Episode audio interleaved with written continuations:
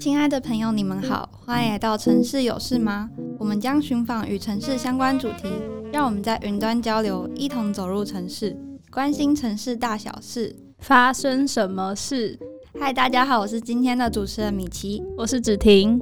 哎，米奇，你平常有搭乘大众运输的习惯吗？嗯，呃，在台南其实比较少搭乘大众运输，加上就是我对公车就很不熟悉，不管是路线还是站点，我都觉得超级难理解。所以其实一开始在台高雄或去台北玩的时候，对捷运都会有一种向往，觉得哦，捷运是一个比较先进跟方便的交通工具。然后有机会的话，我都会想要选择用捷运来做搭乘这样。嗯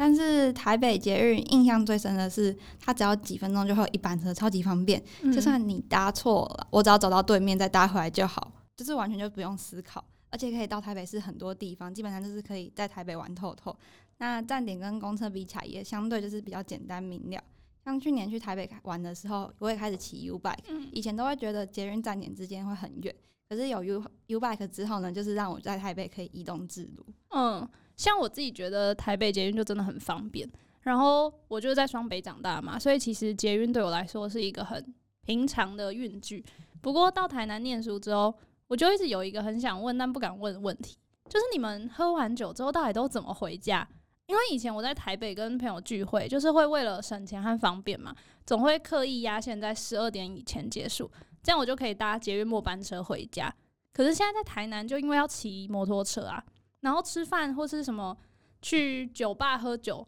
就好像没有办法做这件事情，只能回家自己买酒在家里喝。那你都怎么解决这种问题啊？诶、欸，因为台南的大众运输就是公车嘛，大概也是晚上十点之后就比较没有了。要喝酒的话，你要么是选在可能朋友家附近的酒吧喝啊，这样喝完就可能一起去走去他家，这样借住一晚。不然就是只能花钱叫计程车这样。呃，可是又有一个问题是，其实大部分大家都住在北区，然后我家是住在偏南区的地方，嗯，所以通常找不到人跟我 share 那个计程车费用，叫别人载又麻烦到人家，所以我自己的话，通常都会把酒局去推掉，或是等到就是出去玩不用骑车的时候再喝。哎，不过像台南跟高雄距离这么近啊，你应该也会常常去高雄玩吧？就是去的时候，像你刚刚说你有搭过高雄捷运，不过有没有其他可能你对高雄捷运印象比较深刻的地方？因为像我自己来台南念书以后，我觉得骑摩托车去高雄玩，其实对我来说很方便，所以我搭乘高雄捷运的次数好像真的很少。不过我是有去搭过轻轨啦，我觉得印象还蛮不错的，就是经过那个港边的时候，我觉得很漂亮。嗯，我也觉得轻轨部分也是让我印象比较深刻。其他搭高雄捷运的那种印象深刻的地方，是我去魏武营的时候，因为我本身蛮喜欢看表演的。嗯。那通常那个表演时间会是在下班之后，所以搭过去的时候，通常人会很多。可是他们表演结束回来就可能是晚上十点九点，就大家就没什么人在搭捷运，嗯，基本上只有跟我看同一场表演，可能要回高雄火车站搭火车的人，才会跟我一起搭那一班捷运。那轻轨的部分，就我刚刚说，就是我非常非常觉得超超级特别，因为它非常漂亮。然后第一次搭乘，嗯、呃，因为设计课要去高雄的美术馆参观，嗯，所以我们就搭了轻轨过去，然后就很明亮、很舒服、很清透，而且周边都有绿化，然后也慢慢的，然后车厢就有一种很现代的感觉，哦，嗯。诶、欸，像我之前就是我刚刚有说嘛，在北部的时候，捷运对我来说真的是非常方便的一种交通工具。就我去哪边，就只要搭一下，顶多再走个十分钟，或你像你刚刚说的骑个 U bike，我就可以到大部分我想要去的地方。但是后来大学来台南念书，我发现南部真的对于大众运输依赖度很低耶。但也有可能就是因为相对来说私有运具比较方便，大家就是习惯骑车啊，或是开车出门。然后南部的车流量好像也没有像北部这么可怕，就是点到点之间花的时间似乎也不需要花太久。但如果这样新建捷运的话，就一定要有足够的载运量嘛，而且需要贴近大家的需求，像是商圈啊、景点、学校等等，无论是观光还是在地居民，如何在大家就是出门的时候更愿意使用大众运输，我觉得应该是很多城市正在面临的挑战。嗯，就是其实台南捷运目前就是面临到这个状况。那如果从整体台湾捷运的现况来看的话，最早是台北嘛，它台北捷运从大概一九九六年开始做营运，然后就是服务整个台北都会区。那时候的目标就是为了要提高它都市之间的动线机能，然后解决它里面的交通问题，并促进经济发展。那目前通车的路线，子婷应该很熟，嗯、就是包括台北一零一世贸站、圆山站、建潭站，然后龙山寺站、公馆站、中山站，还有大湖公园站这几个这七个捷运站，就会是假日出口平均人数非常的高。嗯、那使用高峰就是主要是位于上下午的通勤时间，像是通勤啊、通学什么的。那出站人次最多的地方，前二十名基本上都是位于台北市。那周边就是聚集了非常多的公司行号跟机关学校。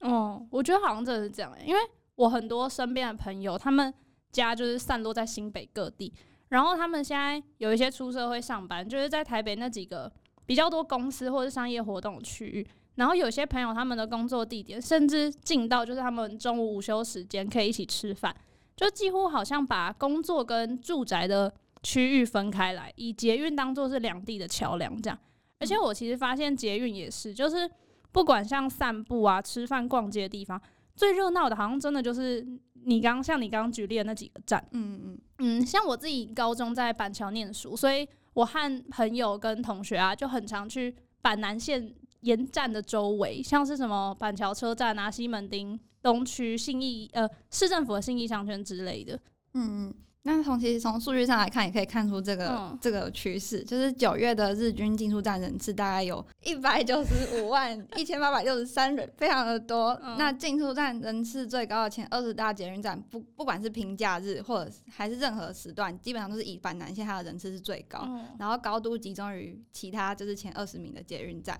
包括我刚刚讲的站嘛，那它的占比会超过整体的载运量的四成。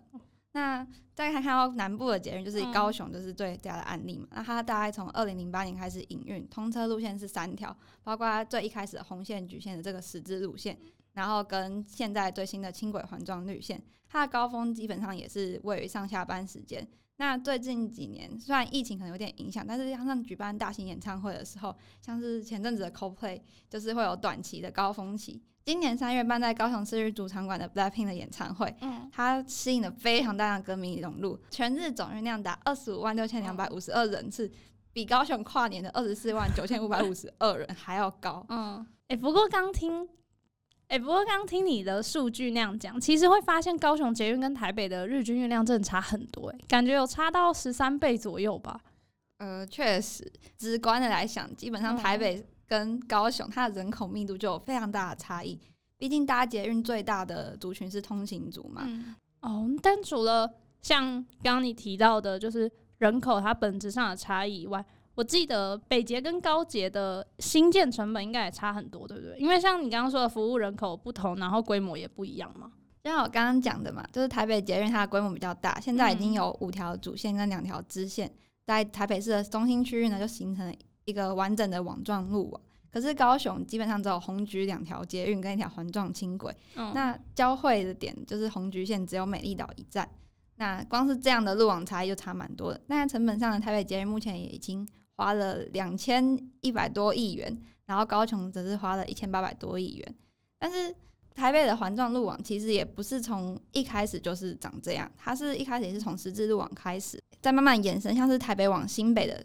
捷运，嗯、就是塑造整个大台北的通勤都市圈。那高雄的话，其实未来它路线发展也是渐渐的往郊区移动，要去形成一个网状的路网，希望透过捷运去串联起它的整个都市核心跟高雄郊区的连接，来达到一个平衡的发展。但如果像用前面判断所提到的这种。运输量或是成本收益去评估，说台北捷运好像经营的比高雄捷运好，是不是会有一点太以偏概全？就是我们有其他可以去评估的方式吗？诶、其实要看一个捷运有没有。经营的好，其实除了捷运本身的载运量以外，还有很多可以评估的地方，像是它带动周边城市发展的一个状况，然后配合的大众运输，他们有没有一气呵成的去串成一套无缝接轨的大众运输系统，还有它营运收入等等的。那从台北的一整套大众运输系统来看，像我的经验嘛，它的站点周遭还搭配了公车、共享自行车，像 U-Bike。等等的运具选择，嗯、然后这样子开去满足不同地区不同需求。像是有些人是捷运站到捷运站，有些人是捷运站到他要去的那个他要去的那间商店的点。嗯、那也有三铁公构的站点，不同需求的人满足他们去达到他们想要的目的地，然后让转乘这件事情变得更加便利。那高雄捷运的话，基本上也有去做到这件事情，但就过去做的使用者反馈的一些资料来看呢，它的便利性是没有台北捷运好。那跟机车相较起来，嗯、高雄捷运其实大家会觉得高雄捷运的费用比他自己骑机车还高。那、嗯、那这样的话，可能就还是会选择骑机车。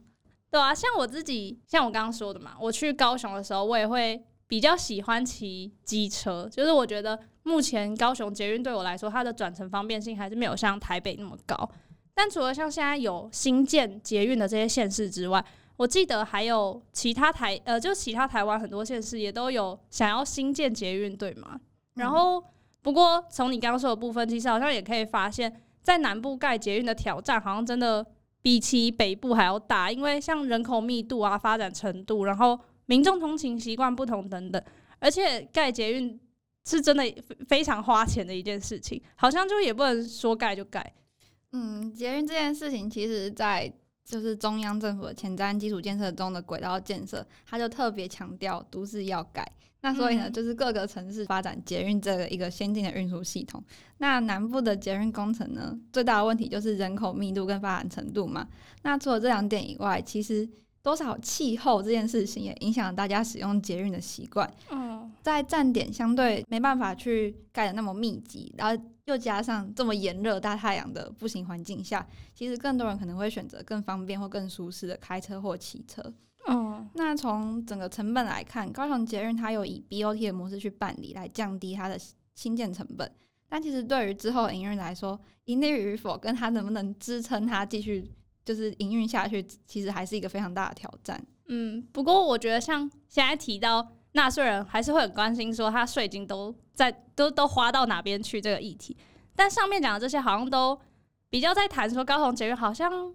相对做的不是那么好，而且根据营运报告，就是年年还是亏钱的状态嘛。但新的捷运还是如火如荼的进行中，这样。政府是不是好像一直把纳税人的钱投到一个名为捷运的这种大钱坑之中呢？呃，其实这个坑具体要有多大呢？先拿至今已经启用两年的台中捷运来当案例的话，二零二三年它最新审计出的数据有提到，从台中捷运建设到现在累计到八月已经亏损了二十亿。虽然今年开始日运量有慢慢在提升，因为可能疫情后的恢复潮，那从本来绿线一天一万多到现在一天三万多的达成人次，但是其实要到打平，就是把成本可能填满之后再开始有赚钱的话，一天可能要达到至少十二到十三万人次才有可能。那这样跟现在的这个搭车人潮还有一段非常大一段要进步的空间。像你刚刚一开始也有提到，就是台北捷运跟高雄捷运其实都是为了提高就是都市动线机能而产生的产物嘛。但像为了解决这种都市交通问题，新的运具的选择，其实就连台北本身，它如果是以运输本业来说，每年其实也平均亏十三亿，就不用提高雄捷运会亏更多了。嗯，但是捷运就是我们不要只看它赚不赚钱，它带来的一些附加的好处。嗯像以台北捷运来看的话，台北捷运它去改变了整个台北都市圈的交通形态。包括像我们这一代人就会觉得进台北就会直接搭捷运，可是其实到在捷运还没搭之前，大家对于台北印象可能就是很多小汽车，然后到都是交通黑暗期这样子。嗯，然后它的捷运沿线也确实带动了整个城市的发展，让台北的人们他可他们可以有非常便利的交通运输选择去做通勤跟通学，然后并非只有私人运具这个选择。所以这个时候其实就可以来讨论一个问题，嗯、就是捷运到底是一个以服务还是一个盈盈利为导向的政策呢？我觉得我自己在网络上最常看到两个论点，就是有些人会觉得说，捷运它好像是基础建设，就是能代表一个地方的发展程度，不管亏钱还是不亏钱，它都还是要存在，好像是一种象征的感觉。嗯，但我也有看过，就是另外一派人会觉得说，生活也是我们自己在过的嘛，如果大张旗鼓的要盖捷运这些大众运输的话，最后如果没有人要搭，而且地方政府好像也很难以去负担这些后续所产生的费用，所以捷运它到底能不能赚钱，就是评估要不要盖的一个重要指标。嗯，那从大家最常就是得到资讯的新闻上或报道上，可以常常看到这两派论点的出发都是说为了人民好嘛。嗯，像是盖捷运是为了人民未来通勤可以方便啊，环境可以变得更好啊，降低碳排之类的。那另外一派又说不盖才是为了人民的纳税钱着想，不能一直把人家的钱丢到这个大钱坑里面。那双方都说的为的是人民好，到底好还是不好呢？我们有时候就会有点不太清楚，不太清楚他整个政策走向到底是不是真的为了人民出发而在做。嗯，而且我觉得在就是民主体制底下，政策其实经常会去偏向选民的情绪做决定。有些人会认为问题在于容易陷入群体的盲目还有偏好之中。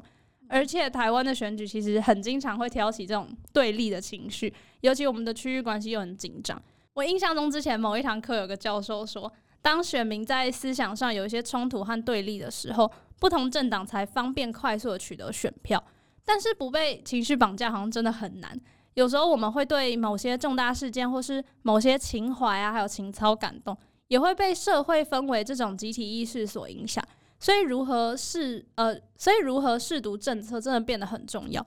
不过，是不是民粹导向的新政策，其实不是很好分辨。我们可以从外界期待或是政策成本还有效益去分析。但像台南要盖捷运这件事情，你觉得我们可以怎么去分析呢？嗯，就以你刚刚讲那几点，我们一点点来看。嗯、先从外界期待来说，我觉得最一开始其实可以从，呃，像举台南为例好了。台南捷运到底为何而盖？我们来看，它目前比较确定的话，南线嘛，它的可行性报告已经出来了。嗯、那它是为了要强化府城、沙仑、南科三个科学的核心交通点，希望让沙仑的绿能科学城呢，成为台南市三铁共构的一个产业园区。所以可以看到，它其实就是为了在这些科学城上班的通勤族们。但是对于大部分台南市民来说，他们是否真的真的觉得有这个需求去去把捷运盖出来？对于蓝线的新建，是否抱有一个期待，觉得说，哦，我就是希望蓝线盖出来，它可以让我的生活变得更好。其实对于某些台湾人来说，就蓝线其实是一个很难想象的东西，就可有可无嘛。那对于未来蓝线是否能够有效的去成为一个大家愿意去搭乘的通勤运输工具，以及它未来预估的营运状况会是如何，其实还需要更多的估运量的合理性，像是府城就是城原本的旧城内往科学城的通勤人口数。还有，或者是从科学城到市区的一些通勤人口数，以及现在大家习惯使用的交通工具啊，包括大众运输跟私人运具，还有之间的通勤时间跟运输费用等等的，这些都需要一项一项去做分析跟比较。不过，像你刚刚除了你刚刚说的这些啊，我记得就是我跟我爸妈聊到，就是捷台北捷运还没完全像现在发展成这样子的时候，他们其实也有说到，还是会有一段很需要去适应这种新的交通。运具的一个黑暗期的感觉，确实，就是除了我刚刚讲那些，一个新的交通运具要在城市长出来跟盖好，在这样的一个推动过程中，都不免需要一段交通适应期。然后这经历过的过程，就会像是交通黑暗期。那黑暗期它就是，呃，因为捷运盖建设起有牵扯到一些路权的问题，嗯，所以大家会有一段时间，因为工程的关系会比较塞啊，或是可能有些路段不好走之类的。那这件事情要怎么评估呢？我们其实可以从阶段性目标有没有很跳来分析。捷运盖好跟捷运没盖好中间那一段都没有考虑到的话，其实这些过程都是它在新建是最先会影响到我们对捷运的看法的第一阶段。所以这些地方都应该要再去去看它整个配套措施有没有同步跟上，还有适应期的状况有没有去做良好的生活影响评估等等的。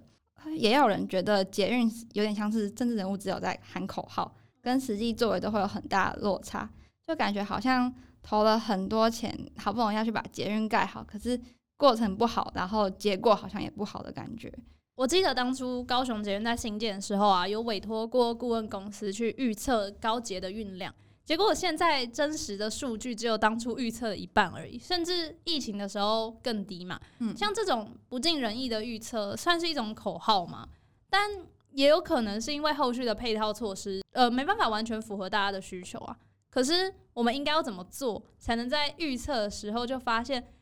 这个数字其实是很难达到的目标呢？在做预估的时候，其实免不了会有一些预估跟现实偏差比较大的时候。但如果政策是为了做而做，会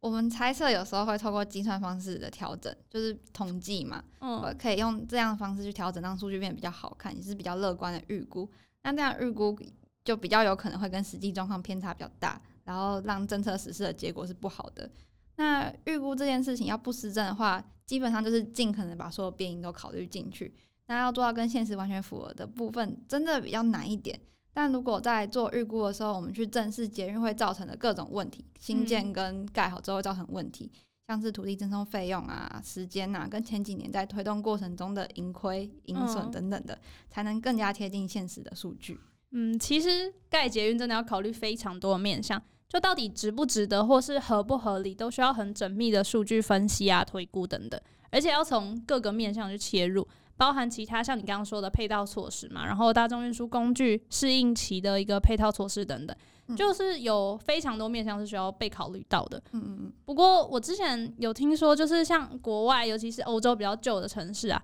也有这种像城市的轨道运输系统，但他们好像不是叫捷运。我们是不是也能参考像其他大众运输的一个可能性呢？嗯，确实，就是捷运它是一种都市轨道运输系统的。其中一种，嗯，那城市在人口稠密的地区，以轨道形式为主的交通工具的话，其实有很多，包含通勤铁路啊、地铁，然后轻轨也是一种单轨或是路面电车等等的。所以，即使捷运就只是其中一种的方式而已，我们还有许多交通运具可以去，说不定可以进入到我们城市来改善我们都市交通状况。嗯，像我自己觉得因地制宜是非常重要的，就是。如何让城市的交通变得便利，其实是一件真的很复杂的问题。就像刚刚我谈了很多不同面向的考量嘛，嗯，然后除了像商圈发展集中性啊、人口密度、消费水准等等，其实也都是需要纳入考量的范围。所以，如果想要用一种解法套在所有题目上，好像是真的不太能够这么做的方式。嗯，所以我们在试读政策的时候，其实有时候也可以想想，我们是不是被捷运这样的一个概念限局限住了。其实看到一些邻近的国家，就以日本来说好，它是以轨道运输闻名嘛。嗯、对于各种的电车啊、捷运，也有许多因不同地方而调整的一些小细节。日本冲绳那霸的捷运来说，它是仅有两节车厢的单轨电车，新建费用相对比较低一点，然后兼顾了当地运量不高这件事实。嗯、那我们台湾各个城市的性质也很多都不同嘛，像台北跟高雄就有非常大的差异。所以，我们不太可能期望每个城市都能像台北一样，就是 Control C Control V 就复制那个捷运系统上去。应该是要去多多考虑各城市的性质，来去思考最适合的方案是什么。那高雄轻轨的话呢，它目前有做环状路线，是在某种程度上，它去弥补了高雄捷运放射状路线的不足。嗯，环状路线在西侧，它除了满足了亚洲新湾区的观光需求以外，在未来东侧也是需要更加考虑的，其实是通勤运输的部分。那我们选择以轻，让现在高雄选择以轻轨要同时解决这两件事情，那说不定也可以依照这个性质呢，去将路段做分段，满足各路段的需求，而非全线轨道可能都是同一种速度跟建轨的方式，可能就没有那么适合。嗯嗯嗯。那再回来看看台南，台南其实是一个非常特别的城市，它城市路网纹理都是经过历史很久很久之后才形成的，路观也相对比较。狭小一点，嗯，那对于目前决定要盖蓝线高架捷运工程的道路来说呢，不免造成交通负担。而且在过去，其实过去的高速公路的那个交流道新建下，其实就已经对交通造成了一定的负担了。所以也会有人疑虑说，未来捷运是否能取代私人运具的使用？感觉其实我们可以再多多思考捷运对于台南的定位跟帮助是什么。嗯，而且我觉得南部的大众运输需要发展这件事情啊，其实它还是可以大幅提升旅游的人潮嘛。对在地居民，其实我觉得或多或少也会也能够增加一定的生活便利性。不过捷运到底是不是唯一的选择？像你刚刚说的一样，我们不能靠像复制贴上去复制其他城市的发展模式，这样、嗯、呃不见得能够带来同样的效果。那下一集呢，我们也会邀请一位特别来宾和我们继续延伸讨论这个议题。嗯，亲爱的朋友，如果你们喜欢我们今天分享的内容，也对城市有关的话题感兴趣，欢迎订阅我们。你可以在 Pocket、YouTube、Instagram 搜寻“城市有事吗”或是 Facebook“ 都美工作室”。若有任何对于主题的想法与建议，欢迎留言给我们。你们的回应是支持我们继续做好节目的动力。城市有事吗？关心城市大小事。发生什么事？我们下回见，拜拜，拜拜。